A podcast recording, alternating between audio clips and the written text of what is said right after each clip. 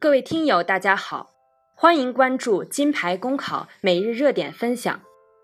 今天的热点来自《法制晚报》庞兰的文章：对扶贫干部实行 GPS 管理合适吗？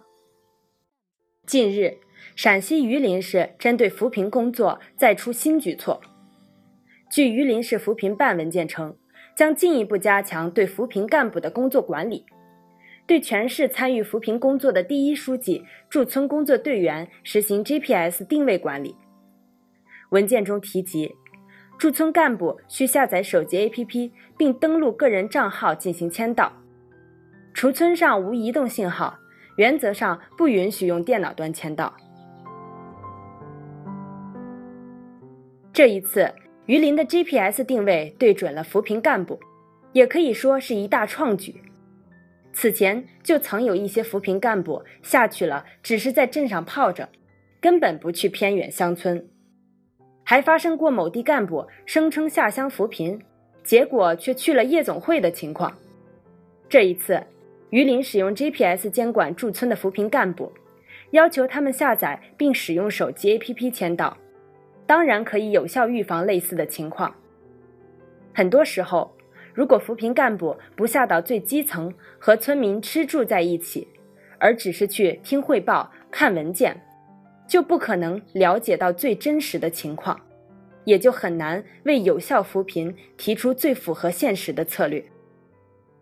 但是，一方面把 GPS 用在人的身上，是否会透着一种不信任的味道？虽说上级只要求扶贫干部在工作时间签到。但是手机上下载这么一个 APP，谁也说不好它会不会在后台偷偷运行，把下班后的轨迹也全都记录在案。另一方面，环卫清扫也好，精准扶贫也罢，都不是站岗看大门盯在那里就好，而是需要看疗效。倘若某位环卫工人包干负责的路段干干净净。即便他躺在树下休息一会儿，又有什么不可以？倘若某位扶贫干部人在村里，却天天发呆或者睡觉，那么 GPS 监控又有多大的意义？扶贫的目的是为了帮助贫困地区脱贫，不是在村里坐着，而是出去给大家跑项目。这或许也是扶贫的正确打开方式。至于对官员的考核，比利用 APP 等手段考核其在岗情况更重要的是，当地群众的收入、民众的满意度是否增长，这才是衡量扶贫工作最重要的指标。盯着人的空间位置固然重要，它是防范官员懒政的第一步。